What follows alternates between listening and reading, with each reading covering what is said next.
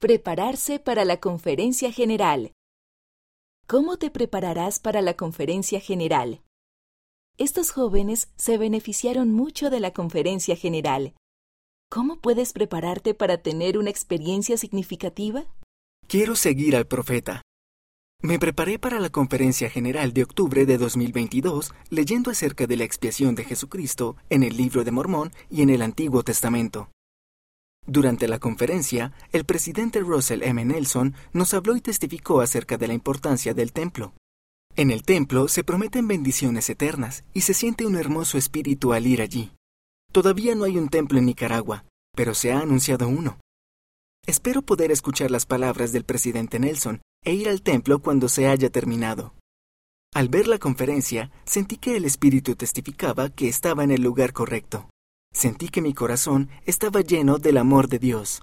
Carlos M., Nicaragua. La sanación está disponible para todos. Antes de la Conferencia General de octubre de 2022, reflexioné sobre cosas que habían sucedido recientemente en mi vida. Me preocupaban muchas cosas antes de la conferencia y deseaba sentir consuelo, paz y fortaleza. Durante la conferencia, el elder Quintin L. Cook de los Doce Apóstoles dijo, Gracias a la expiación del Salvador, la sanación está disponible para todos. Esas palabras me dieron paz y esperanza. Por medio de la expiación de Jesucristo, cuando cometo errores y tomo malas decisiones, puedo ser perdonada y sentir paz. Y sin importar el dolor que esté sintiendo, puedo ser sanada. Todos podemos sentir esa misma paz y sanación al arrepentirnos de nuestros pecados y esforzarnos por llegar a ser mejores cada día. K.I.T. Filipinas. Tu preparación para la conferencia.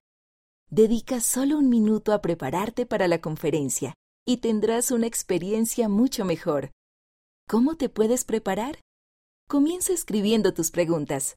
Medita en esas preguntas mientras las miras y te sorprenderá la frecuencia con que los discursantes parecen estar hablándote directamente a ti.